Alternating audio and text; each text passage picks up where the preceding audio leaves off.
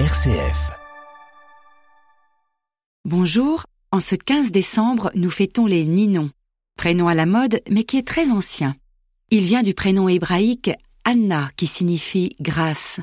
Sainte Ninon était une jeune femme qui fut emmenée captive dans la capitale de la Géorgie vers 337.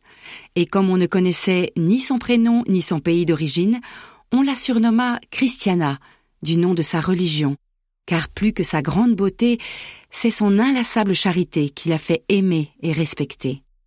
Alors qu'elle est esclave à la cour du roi, elle permet à un enfant de guérir grâce à sa seule prière.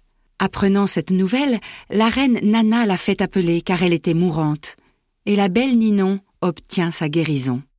Quand le roi veut la récompenser, elle lui dit préférer sa conversion, et la reine se convertit au christianisme, puis convertit son époux, le roi Myrian, ainsi que tout le royaume.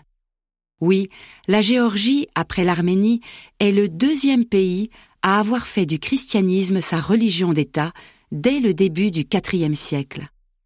Pour l'Empire romain, il faudra attendre l'an 392, donc la toute fin du IVe siècle.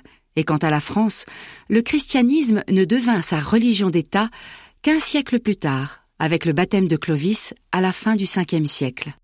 Aujourd'hui, la Géorgie, aux confins de l'islam et du christianisme, de l'Occident et de l'Orient, enchâssée par trois géants, la Russie, la Turquie et l'Iran, est une terre profondément chrétienne de 4 millions d'habitants, où l'Église orthodoxe nationale est très conservatrice. C'est là qu'en 2016, le pape François lança un vibrant appel à l'unité des chrétiens.